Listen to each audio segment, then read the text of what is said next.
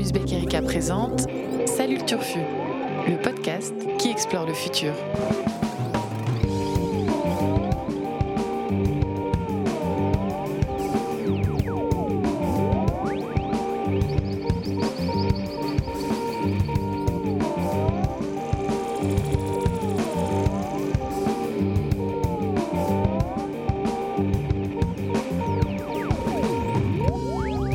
Salut à toutes, salut à tous et surtout salut le Turfu, le podcast de l'actualité du futur vu par la rédaction d'Uzbek Erika. Alors aujourd'hui, pas de politique ni de géopolitique, pas de sport ni d'écologie, pas d'économie ni de faits divers. On va parler actu, oui, certes, mais actu culturel, puisque l'arrivée des beaux jours s'est accompagnée de celle d'une tripotée d'œuvres qui explorent le futur, ou plutôt les enjeux qui concernent directement les générations futures.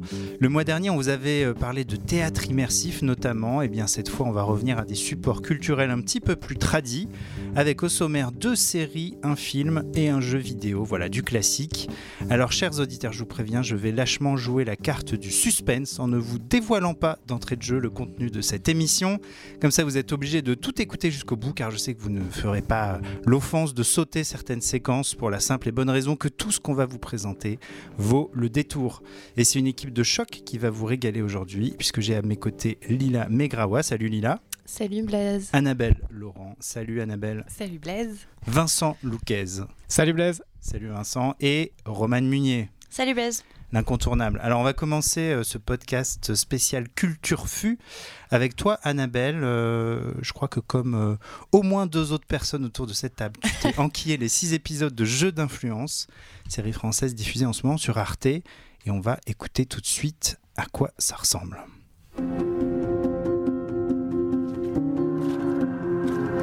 Je vais déposer un amendement. Je vais faire interdire les pesticides les plus toxiques. J'ai pas envie de passer pour le ministre qui défend les pesticides. Tu comprends ça? Vous savez garder un secret. Ce sont des missions de lobbying que je voudrais vous confier. Claire Lancel, qui a vendu son âme au diable. Ouais, mais elle a vendu cher. Très cher. J'ai peur qu'il cherche à m'éliminer. Il y a déjà eu un meurtre. Pourquoi tu fais tout ça C'est Qu'est-ce que c'est que cette histoire de pesticides et de meurtre, Annabelle Alors je vous, je vous refais l'histoire. Parce que là, c'est un peu dans le désordre. euh, Donc je ne sais pas si Lila et Roman, qui sont donc les deux personnes autour de cette salle qui ne l'ont pas vu. euh, Ça sonne très français. ça sonne déjà. très français. C'est plein de sous-entendus comme remarque.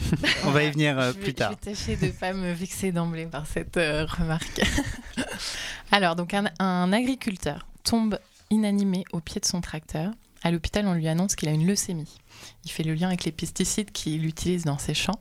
Et la chance qu'il a, c'est qu'il est un ami d'enfance du député de sa circonscription, un certain Guillaume Delpierre, qui va se mettre en tête d'interdire le pesticide. Ils vont devoir affronter une- la multinationale qui commercialise ce pesticide qui s'appelle Saskia et surtout les lobbyistes qui entourent euh, les, les cadres de Saskia, notamment un certain Mathieu Baumann qui lui-même a engagé une ex-journaliste politique qui connaît très bien Mhm. l'Assemblée, qui peut récolter les infos qui- qu'il faut et qui a donc vendu son âme au diable, comme on l'entend dans la bande d'annonce. Ils vont faire pression sur l'agriculteur pour euh, qu'il abandonne son action en justice et sur le député pour qu'il abandonne bah, sa guerre contre les pesticides. Et vous avez entendu parler d'un meurtre, car le corps d'un cadre de la multinationale a été retrouvé dans la Seine. Et la thèse du suicide semble apparemment euh, assez trafiquée. Le réalisateur de cette série, c'est Jean-Xavier de l'Estrade, euh, qui est un ancien documentariste. Il est célèbre pour sa série euh, Soupçon euh, ou The Staircase. Certains la connaissent juste sous le nom de The Staircase, qui est un- un- une série documentaire fleuve de 8 heures sur un romancier qui était accusé euh, d'avoir euh, tué sa femme. Il est aussi célèbre pour un film qui lui a même valu l'Oscar en 2002 qui s'appelle Un couplet- coupable idéal. Encore une histoire de, justice, euh, c'est une seule histoire de justice. C'est un ado afro-américain qui était accusé du meurtre du- du- d'une touriste blanche en Floride et il était innocent.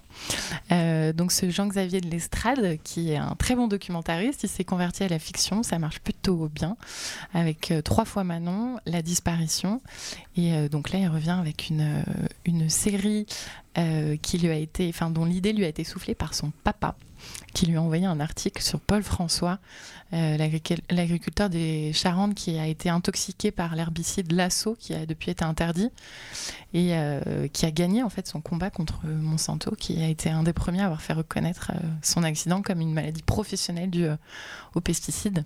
Donc euh, l'estrade et avec son co-scénariste, ils ont récolté euh, sur euh, inspiration du coup de ce travail de documentariste qu'ils faisaient avant les témoignages de, de, nombreuses personnes, des journalistes, des attachés parlementaires, des conseillers en com, qui, enfin, ils ont eu beaucoup de mal, ça a été assez euh, compliqué si, j'ai bien compris.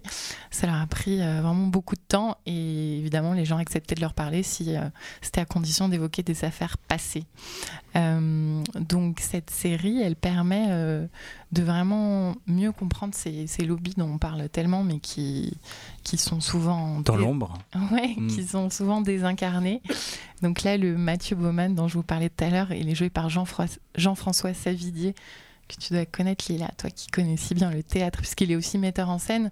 Euh, et, on, et on l'a vu aussi dans Les Revenants, où il, mm. jouait aussi un, un, foufou. Je sais plus exactement quel a été son rôle, mais de toute façon, tout le monde est ma boule dans Les Revenants, donc voilà.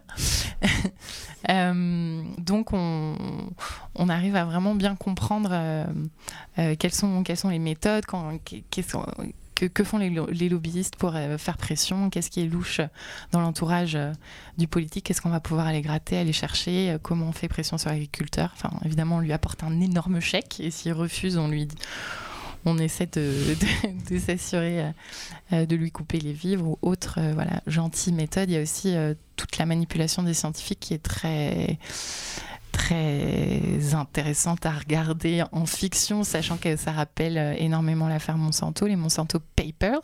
Mhm. Ce qu'on peut dire, c'est juste qu'en début mai, les... on a appris le fichage, ce qui a été vraiment une, pierre supplémentaire de cette histoire à Monsanto. Euh, le fichage des scientifiques, journalistes et politiques qui ont été donc fichés à, l'insu à leur insu euh, sur leur position vis-à-vis du glyphosate et des, des, OGM et sur leur propension à être influencés. Donc ça, c'est assez génial de dire qu'il y avait une petite colonne dans un doc Excel avec marqué est-ce que cette personne est faible ou non? Hmm. Euh, voilà, donc euh, non, le bilan est positif parce que cette série, elle, est intéressante sur le fond. Et en fait, le problème, c'est que euh, peu de fiction osent s'attaquer à un sujet comme ça parce qu'il peut paraître aride et peu propice en fait à la dramaturgie. Euh, et, ça aurait pu être le risque, ça aurait pu faire une série à thèse un peu, un peu chiante, mmh. et ça ne l'est pas. Enfin, le rythme est vraiment bien tenu. Euh, les personnages euh, ne sont pas trop manichéens, mais ils le sont quand même, parce qu'il y a quand même vraiment les gentils et les méchants le politique, c'est un type super, un type en or, et euh, les lobbies, c'est des ordures. Euh, donc euh, voilà, mais la nuance se fait, se fait sur certains personnages. Hmm. Il y a certains acteurs qui sont vraiment au-dessus du lot, qui sont excellents. Laurent Stoker, le député, est quand même très très bon. Jean-François Sivadi aussi, Alix Poisson aussi. Et, et, voilà, donc instructif et, euh, et plutôt, euh, plutôt convaincant parce qu'en fait, c'est juste euh, la magie de la fiction. Ça permet quand même de te, te, rendre concerné par mm. un, sujet qui aurait pu. enfin, qui. Voilà. Être un peu aride. Voilà. Vincent, tu as aussi oui, assisté à ces jeux d'influence. Ce thriller à la française effectivement, enfin, je, recommande aussi cette série. Je la trouve. Alors, c'est une série, c'est pas la meilleure série de tous les temps en termes de, en termes d'accroche, de, de, narration, voilà. Mais c'est vrai que les acteurs sont quand même très bons. Et puis, enfin, elle a quand même un intérêt euh, euh, pédagogique euh, hyper intéressant parce que c'est certes un petit peu manichéen, mais ça traduit une réalité qui est elle-même un petit peu manichéenne. Ce que, ce que fait Monsanto, c'est quand même assez hallucinant. Et tu le rappelais, Annabelle, les Monsanto Papers, des, révélations successives. Il y, a, même des personnages, enfin, c'est assez transparent, c'est assez marrant. On voit à un moment donné le personnage du scientifique qui fait ses études sur les rats. Qui montre qu'il y a des des tumeurs qui apparaissent. Qui un peu le sosie de Bernard Stiegler d'ailleurs. Hein. voilà. J'aguiche aussi les, Pour les plus euh, ouzbek fans qui connaissent toutes euh, nos références. il ressemble au philosophe Mais ouais, voilà, donc là on reconnaît, enfin pareil, il y avait eu la même polémique avec le chercheur Essera qui avait été totalement. Gilles-Éric Serralini. Serralini, ouais, la fameuse affaire Serralini. Et Serra. Euh, mais donc bref, voilà, ça, ça, montre bien les mécanismes en fait comme ça de comment les lobbies créent du doute là où il y en a pas, comment il y a une espèce de, de, de vicier complètement le processus scientifique de validation et comment est-ce qu'il il retarde complètement les choses. On voit aussi la négociation entre politique et, et industriel Mm. et on voit comment des choses qui, euh, d'un point de vue purement scientifique, sont évidentes, mais comment ça retarde de 10 ans, 15 ans parce qu'on explique qu'en fait c'est pas si sûr, qu'on va, on a un autre produit mais que ça met du temps, qu'il y a des emplois en jeu, qu'il y a tout ça. Et donc on voit comment on empoisonne des gens pendant 15 ans en plus parce que on, on- dans les, les dessous de, de- des rouages politiques, on voit cette espèce de, travail de sap qui est, fait et on voit les conséquences concrètes puisque ça commence avec cet agri- agriculteur qui, euh, qui lutte contre son cancer. Donc, euh, donc ouais, je trouve que le côté pédagogique, rien que ça vaut le détour en fait et, euh, que c'est très bien euh, par ailleurs mis en scène.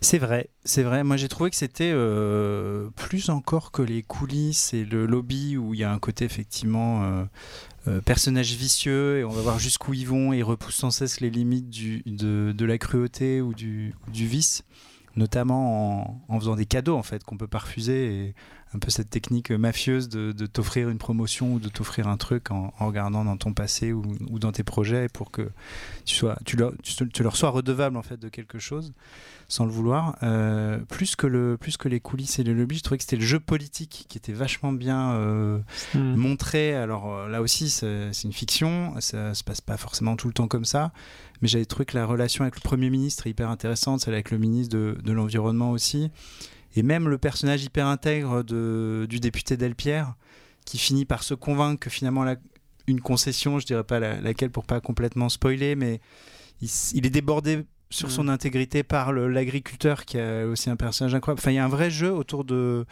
de l'engagement politique, du sens de l'engagement politique et De l'agenda, tout est une affaire d'agenda. Et voilà, il y a la et, question de l'agenda pour, euh, pour Ouais. écouler les stocks.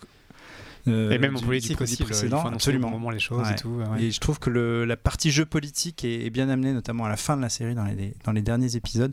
Après, ils ont un peu essayé de tout mettre dedans, c'est-à-dire qu'on a une love story, on a une, euh, on a des meurtres, on a du, une trame MeToo aussi. Je dévoile pas tout, mais euh, voilà, ça fait un peu peut-être beaucoup pour un sujet euh, qui est bien traité sur le, le sujet principal. Je trouve qu'ils ont essayé de trouver des ressorts. euh, Mm. Euh, un peu narratif, parfois un peu tiré par les cheveux. Mais il faut aller voir euh, Jeu d'influence, euh, il faut aller voir euh, bah, sur Arte. On va passer à, à une deuxième œuvre. Changement de ton, changement de registre, changement de support. On va aller au cinéma et on va parler d'un film qui s'appelle Yves, qui sort sur les écrans le 26 juin, mais que Lila, tu as eu le privilège de pouvoir découvrir en avant-première en tant que journaliste. On va tout de suite écouter à quoi ça ressemble. Dimitri me fait comprendre que je suis une belle merde. Il me casse les couilles comme une belle merde.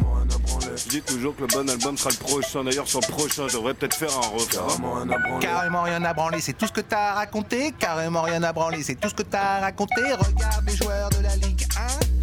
Ces mecs-là mangent pas de gras. Toi, tu as le bilan sanguin d'un remplaçant en CFA.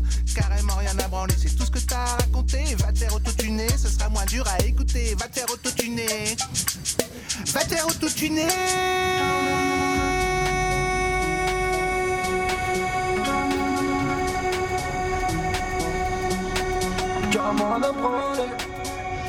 Rien à branler? De faire un refrain, je m'en bats les reins. J'en ai rien à branler. Va te faire auto-tuner, nous dit Philippe. Catherine, c'est ça?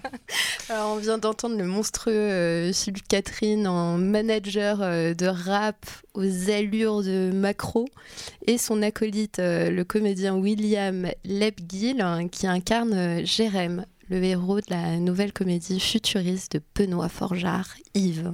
Alors, Jérém mange des bananes, des gâteaux secs avec du lait pour tout repas. La journée, quand il est inspiré, il compose dans le garage de la maison de sa grand-mère à Marly des chansons de rap dont on vient euh, d'entendre euh, un extrait. Il autotune, euh, exactement.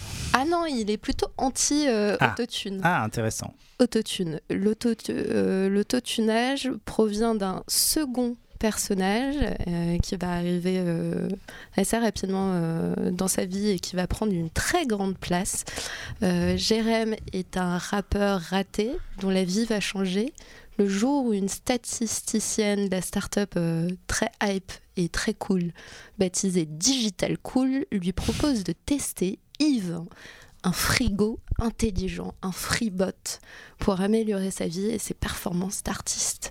Alors Yves le freebot devient rapidement le bon pote, quelque part entre euh, K2000 et HAL dans 2001, euh, l'Odyssée de l'espace. Il devient aussi son coach, il lui fait à manger, euh, il fait un DJ assez parfait dans, dans- lors de soirées. Il y a d'ailleurs une scène très marrante avec Yves autour du canapé. euh, où Jérém, Philippe Catherine et deux femmes se se chauffent euh, sur une playlist euh, balancée par Yves. Se chausse ou, se chauffe Parce que les deux sont chauffe. intéressants. hein, Se mais... D'accord. Ils se chauffent euh, mutuellement. Yves euh, joue aussi les entremetteurs et propulse même la carrière du rappeur. Alors, euh, ce film très pop, on va dire aussi entre euh, la bromance, à savoir le film de potes, homme-machine, La bromance. la bromance et euh, la réflexion sans prise de tête, ça reste toujours très drôle sur nos rapports euh, avec la machine. Il pose la question et euh, c'est c'est là ce qui est vraiment intéressant de notre euh, dépendance à la machine. Euh, ça évoque la perte de contrôle par confort de l'être humain en faveur euh, de la machine. Ça tacle l'absurdité de, de certains services techno. Euh, Il y a par exemple une scène où le frigo remplace les bananes, euh, les bananes de Jérém par des éclairs parce que euh, tu comprends, c'est du circuit court et c'est bien de soutenir euh, l'artisan du coin, même si ça veut dire euh, qu'il va devoir manger plus gras et moins sain. Euh, Attention à pas pose- trop spoiler. Quoi. oui, que- oui. Bon, ça, c'est un détail. Un truc, c'est un détail. Ça pose aussi, et je reviendrai pas là-dessus euh, plus profondément, ça pose aussi la question de la personnalité juridique euh, du robot, Euh, à savoir qui possède les droits euh, d'une œuvre. Est-ce que euh, c'est la machine, son propriétaire, son concepteur ou le robot euh, lui-même? Ça évoque également euh, la question de l'empathie euh, artificielle. Ça donne d'ailleurs lieu, pareil, je dirais pas comment et pourquoi, à l'une des scènes les plus what the fuck de l'histoire euh, du cinéma. Euh, à côté euh, Her- Carrément, quoi. euh, ouais. Her de Spike euh, Jonze peut littéralement euh, se rhabiller. Parmi les scènes what the fuck, t'as un Eurovision des machines avec un groupe de machines à laver euh, intelligentes euh, qui chantent Du au son rock. de un peu ouais un peu en mode euh, Rammstein c'est assez énorme. Bref ça fourmille euh, de clins d'œil ça tacle euh, la création musicale autotunée comme on l'a entendu la Startup Nation euh, euh, les PDG euh, transhumanistes. Ça rappelle aussi qu'une machine n'est intelligente que grâce à son propriétaire. Tous ces sujets sont finement soulevés et ça reste toujours très très drôle. On sent que le réalisateur euh, est clairement un fan euh, d'anticipation de SF et qui s'est sacrément euh, documenté. Son premier film était d'ailleurs un film d'anticipation. On voyait le président de la République, Philippe Catherine, se, cracher. se cracher littéralement dans, les sondages, dans des décors virtuels et numériques.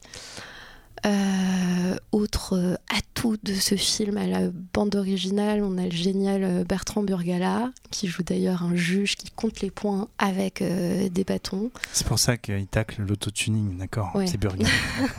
Je comprends mieux. c'est Burgala.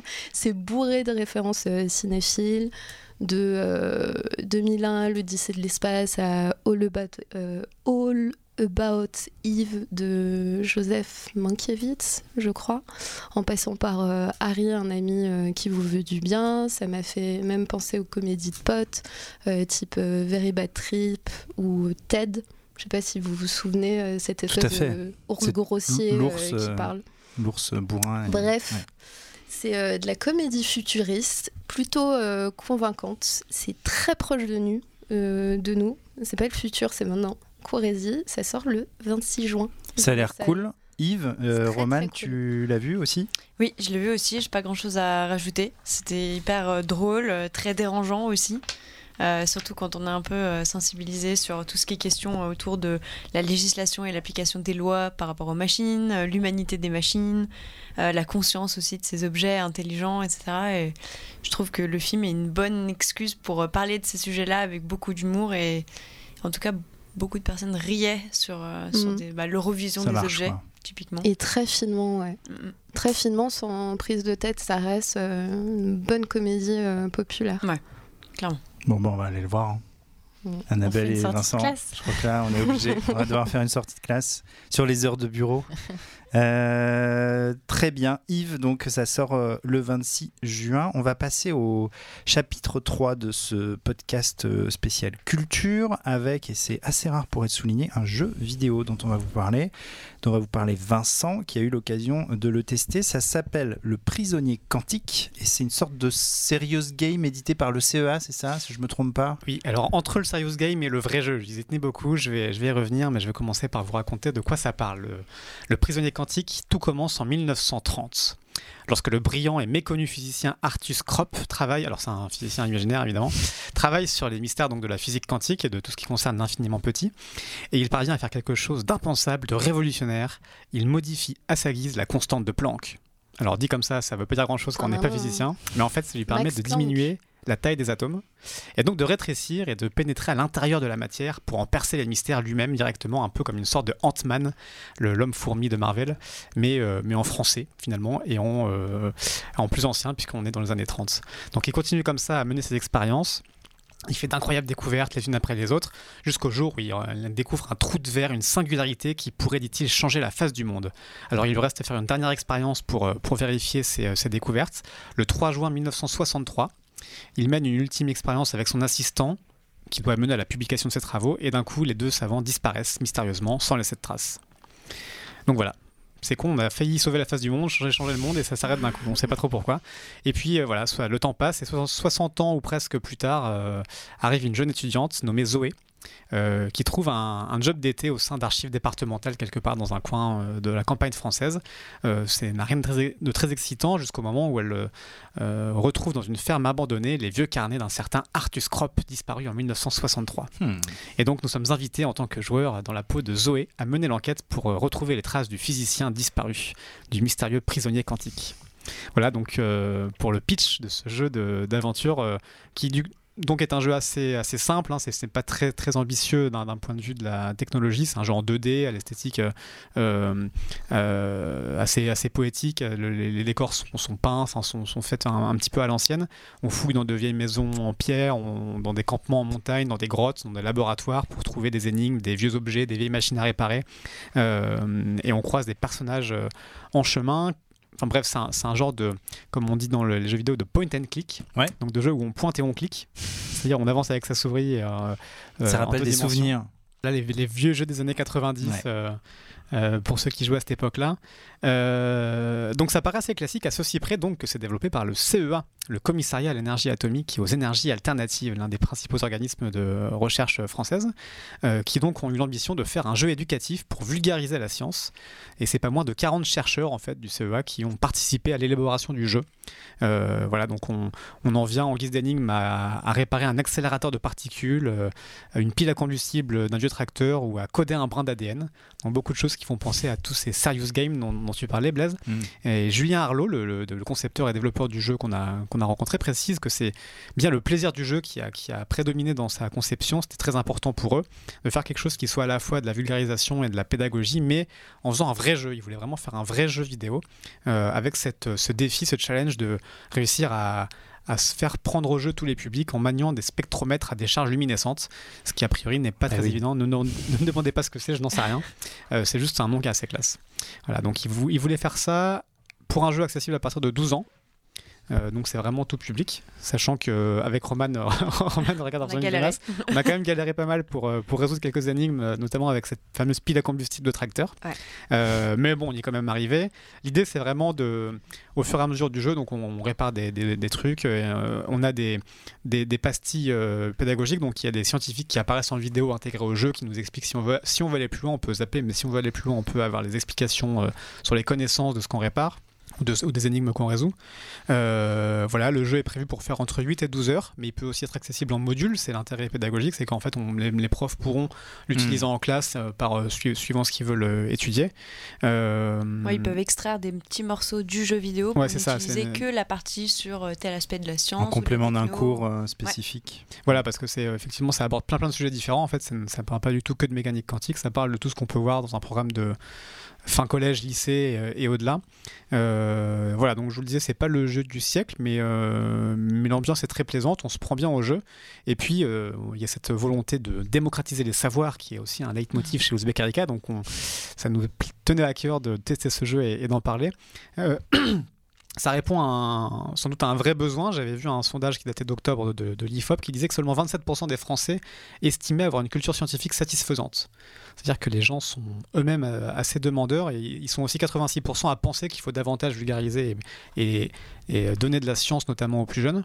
Donc la pétence est là, euh, tant mieux, il faut l'encourager. Et ce genre de jeu permet justement de mêler euh, euh, savoir et, et balade à euh, ouais, jeu d'aventure assez, euh, assez classique, 100% gratuit, c'est aussi tout l'intérêt, c'est que le jeu est disponible en fait sur navigateur et sur smartphone euh, sans rien avoir à télécharger et sans avoir à payer quoi que ce Il soit. n'y a pas juste un niveau gratuit et le reste Euh, payant? Non, voilà, c'est Ouais. ça, c'est tout l'intérêt d'un organisme public qui développe un jeu scientifique, c'est que Ah. c'est quarantaine de chercheurs, voilà, le plan, le plan, La- la- le retour le du plan. Le jeu ça. dure entre 8 et 12 heures. Ouais, c'est On ça. peut vraiment Mm. le faire en complet, donc euh, c'est Ce pas un est- petit jeu. euh, Ouais, ce prévu qui est- en tout ce cas, qui ouais. est pas hyper long pour un jeu vidéo par rapport à d'autres jeux vidéo euh, plus plus grands. C'est assez euh, modeste, mais, ça reste, ouais. euh, ça reste une aventure. euh, voilà. Je pense qu'il y a en plus qui se refait parce qu'on, si on veut vraiment intégrer tous les savoirs qui- qu'il faut, euh, qu'on apprend au fur et à mesure, ça, ça peut valoir le coup de revenir dessus. Euh, voilà, avec le petit bémol qui n'est pas encore sorti. Je Ah. vous parle d'un jeu, je vous tease un jeu pour vous faire patienter pendant l'été parce qu'il ne sortira qu'à la rentrée, ou plus exactement le 5 octobre. C'est pour que les gens révisent Euh, pendant les voilà, vacances. révisez leur cahier de vacances. Si vous ratez le bac, euh, profitez-en, révisez. Et puis voilà, ce sera disponible. Alors j'ai plus l'adresse, mais ce sera euh, prisonnier-quantique.fr, un truc comme 5 ça. octobre. Le 5 octobre. Est-ce que, euh, une question peut-être pour euh, toi et, et Roman euh, qui, a- qui avait testé le jeu, est-ce que c'est pas un peu fourre-tout Euh, Tu parlais à la fois, bah, il y a le quantique, il y, y a de l'énergie, il y a Ouais. du. Alors c'est compliqué parce qu'on l'a testé euh, pas dans le bon ordre, du coup on, avait, Ok. on avait accès qu'à des, euh, des petites parties du jeu. D'accord. Euh, on, a été un petit peu bêta-testeur aussi du jeu, c'est qu'on a vu des, deux trois choses qui, qui buggaient encore un petit peu, euh, des énigmes qui n'étaient pas tout à fait bien réglées. Mais il y a un côté effectivement euh, un peu programme scolaire quoi. On Ouais. aborde un petit peu de, de- alors on a, on a réussi, à- réussi aussi à résoudre le, le pro- la, la problématique du mix énergétique d'un campement de montagne. Donc il y a aussi une pédagogie sur l'écologie ou sur, euh, sur aussi des sciences sociales. C'est pas que les sciences dures. À un moment donné, ça parle de, de sciences euh, ouais, avec les archives, avec ce genre de choses. Euh, donc oui, il y a ce côté un peu fourre-tout au sens où, euh, où effectivement c'est c'est la trame narrative qui veut, qui veut refaire le lien entre tous ces éléments. Mais voilà, ça reste très généraliste, donc forcément on va pas, on va pas approfondir pendant trois heures le problème des piles à combustible. On va juste Un peu, hein, mais une émission spéciale. on pourra, mais dans le jeu en tout cas, c'est plus essayer de papillonner de, en, en jeune, euh, en jeune laborantin d'énigme en énigme. Ou laborantine, puisque Roman, tu as aussi ouais. euh, J'ai papillonné. essayé, j'ai j'ai Et tenté. alors? Et euh, non, je trouve que c'est une très belle intention de la part du CEA, en tout cas, euh, surtout sur le côté euh, pédagogie, accessibilité par rapport euh, aux cours des profs qui peuvent aussi euh, s'en emparer pour en faire quelque chose euh, de plus euh, ludique aux, aux élèves. C'est c'est plutôt cool. Euh, après, le niveau, il est quand même euh, assez élevé. Je trouve c'est c'est 12 ans, c'est ça euh C'est à partir de À 12 partir ans, de mais bon, 12 ça, dépend Le Spectromètre, c'est 12 ans. Voilà, c'est la base. Et euh, ce qui est aussi assez chouette, c'est tout le côté où on pousse euh, à tâtonner. Euh, on a le droit de- d'échouer, de, recommencer. En fait, c'est presque même obligatoire parce qu'on n'a pas beaucoup d'infos. Donc, il faut euh, faire exploser la machine euh, au moins 4 ou 5 fois pour comprendre que euh, finalement, les ions, ils passent dans tel côté, les autres... euh, de- Enfin, c'est assez intéressant. Et je trouve que c'est aussi toute la démarche scientifique. euh, ça fonctionne comme ça. Les scientifiques font beaucoup d'erreurs avant d'arriver à un résultat et à comprendre pourquoi ça fonctionne comme ça. Donc, je trouve que c'est plutôt cool de montrer cette démarche euh, le, le derrière des, des, des recherches scientifiques. Ouais, c'est vrai, c'est ce qu'il nous expliquait aussi, c'est que dans le calcul du score, le, le raté ne fait pas perdre de points, au contraire. C'est, euh, c'est- c'est- cette pédagogie, elle est aussi là pour montrer que rater, c'est indispensable et qu'il faut apprendre à oser rater. Quoi. Parce qu'en France, c'est euh, souvent un problème. Et oui, Les vertus de l'échec. Les Exactement. fameuses, voilà, fail, fail again, fail better. Comme dirait Stan Wawrinka. absolument que euh, notre ami tennisman suisse euh, vaudois s'est tatoué sur, Même si c'est pas le précurseur sur l'avant-bras. Non. Ouais. Euh, très bien, le prisonnier quantique, eh ben, vous pourrez euh, remonter sur ses traces à partir du, du 5 octobre. On va euh, parler d'une autre œuvre, last but not least, euh, et celle-là, elle est sortie depuis déjà euh, pas mal de jours. Depuis le 5 juin. Depuis le 5 juin, et c'est évidemment, on ne pouvait pas ne pas vous en parler, c'est la saison 5 déjà de Black Mirror, la fameuse euh, série euh, euh, britannique qui revient avec une, trois nouveaux épisodes qui Trois font nouveaux, ouais. couler beaucoup d'encre déjà. C'est ça. Je rappelle simplement un petit peu ce que c'est cette série Black Mirror dont on parle tout le temps, tout le temps, tout le temps sur les Oui, pour les trois aussi. personnes en France qui l'ont toujours ça. pas vu. Alors, c'est une série qui est réalisée et imaginée en tout cas par Charlie Brooker. Et en fait, chaque épisode est conçu pour être visionné de manière indépendante. Euh, on y découvre des scénarios futuristes, dystopiques, utopiques. Euh, on suit l'évolution de certaines technologies ou d'un phénomène sociétal. Et à chaque fois, c'est euh, avec beaucoup d'ac- d'acidité. Et toutes les saisons précédentes avaient été saluées par les critiques, mais cette nouvelle saison, euh, qui ne possède que trois épisodes et qui est donc sortie le 5 juin sur Netflix, euh, elle fait euh, beaucoup de déçus. Parmi les trois thématiques explorées par ces épisodes, on a l'infidélité virtuelle, la nuisance des réseaux sociaux et par exemple la création musicale par des IA. Ça fait partie, on va- dire, des trois thèmes principaux abordés par ces épisodes. Les critiques qu'on lit assez régulièrement, c'est des scénarios qui sont un peu moins waouh. Euh, on a des happy end, des happy end plutôt, euh, ce qui n'arrive jamais d'habitude dans les épisodes de Black Mirror. Et on a des épisodes qui sont un peu moins surprenants. euh, au niveau par exemple des technologies, on a déjà évoqué les mêmes technologies. c'est par exemple la critique des réseaux sociaux, on l'a déjà eu aussi dans d'autres épisodes précédents. Mais il y a quand même quelques petits points qu'on peut euh, retirer. Il y a d'ailleurs un article qu'on a publié sur Uzbek Erika sous la plume de Lucille Meunier et qui euh, montre qu'il y a quand même des petits éléments futuristes qu'on peut tirer de cet épisode, de ces épisodes, et ne pas rester euh, trop déçu de cette nouvelle saison. Euh, si on part par exemple du premier épisode qui s'appelle Striking Vipers, et qui, euh, en tout cas pour moi, euh, sort un peu du lot. Vous me direz aussi euh, si c'est votre épisode préféré de cette saison.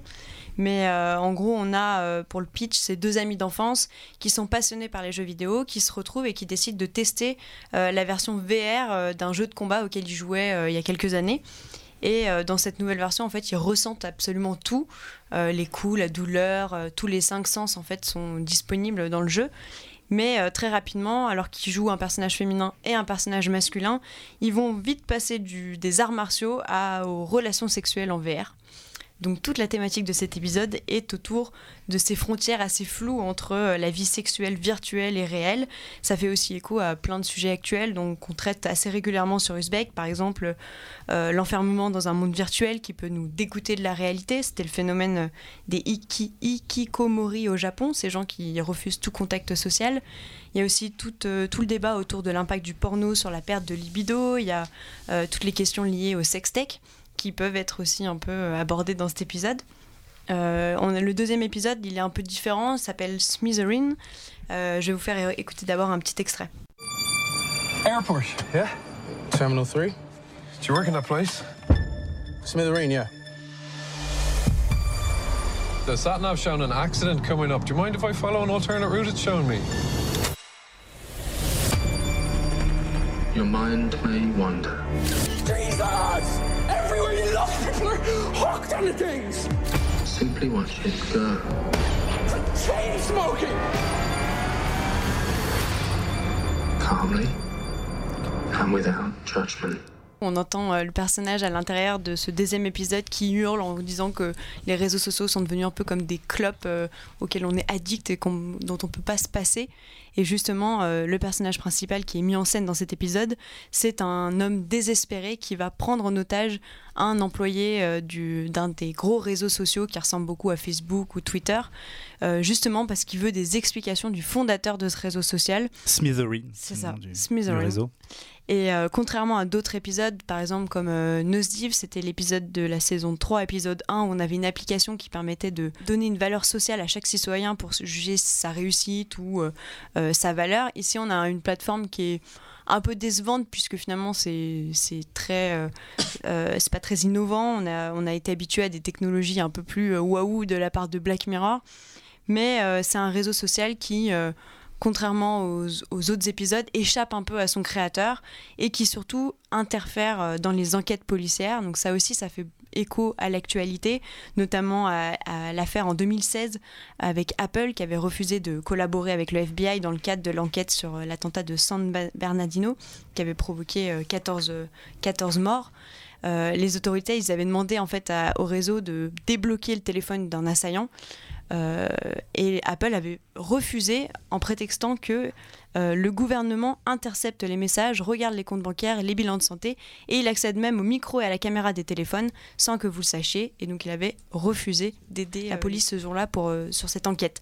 Donc il y a tout ce côté-là qui fait écho à l'actualité. Donc euh, contrairement aux autres épisodes, on a l'impression qu'il nous prenait par devant. Bah là, il fait juste un petit pas de côté et euh, il met un peu en perspective. Et après, un dernier épisode qui est un peu décevant, je pense que toi, Blaise, tu l'as regardé aussi. Absolument. Qui s'appelle Rachel, Jack et Ashley Tout et qui a un autre registre. En fait, on assiste à la réussite d'une chanteuse qui est interprétée par Miley Cyrus et qui est manipulée par sa tante. Et lorsqu'elle tombe dans le coma, euh, en fait, sa tante la ressuscite à travers une sorte de poupée et des avatars et des hologrammes qui feront ses concerts à sa place. En fait, finalement, elle va, les hologrammes sont, sont capables de créer de la musique à sa place. Elle n'était pas si essentielle que ça. Donc là, c'est plus euh, thématique autour de la musique composée par les IA, comment on transfère une conscience dans une machine. Euh, donc voilà, ça c'était les petits points un peu qui méritaient d'être euh, relevés de cette saison, qui est quand même un peu décevante, un tout petit peu. Globalement décevante. je vais réagir à plusieurs trucs que tu as dit, mais je crois qu'Annabelle a vu l'épisode 1 de cette saison 3 sur ce fameux jeu vidéo. saison 5 euh, de cette saison 5, merci Vincent, heureusement que tu es là, euh, qui, ce fameux jeu vidéo qui fait euh, ressentir plus que, qu'avec sa manette. Qu'est-ce que tu en as pensé? Pas mal. est-ce, qu'on a le droit d'être infidèle dans un jeu vidéo Est-ce que c'est la Ah oui, alors la question, est-ce que coucher virtuellement c'est tromper? Évidemment, la réponse est oui. Enfin, il n'y a même pas de débat. Quand il lui la regarde les yeux dans les yeux et qu'il lui dit I swear, j'ai rien fait et tout, mais en fait, mec, bien sûr que si. Ah, le fait de mentir, c'est différent que le fait de savoir si. Euh, il lui ment, mais après, est-ce que. Enfin, je vais pas révéler la fin non plus. Mais c'est pas de te justifier, Vincent. on veut pas... Vas-y, il lui ment, quoi. oui, oui, Non, mais après, on va spoiler la fin. Oui, il se passe quelque chose, tu vois. Il lui dit Est-ce qu'il se passe quelque chose? Tu ne m'aimes plus, tu n'as plus envie de moi, etc. Et il lui dit Non, je te jure. C'est ça, oui. Donc voilà. euh... Vous voyez les, les, les, vies privées des journalistes du qui se révèlent à travers le simple visionnage d'un épisode de, Black Mirror. C'est très intéressant. c'est plutôt réussi en fait.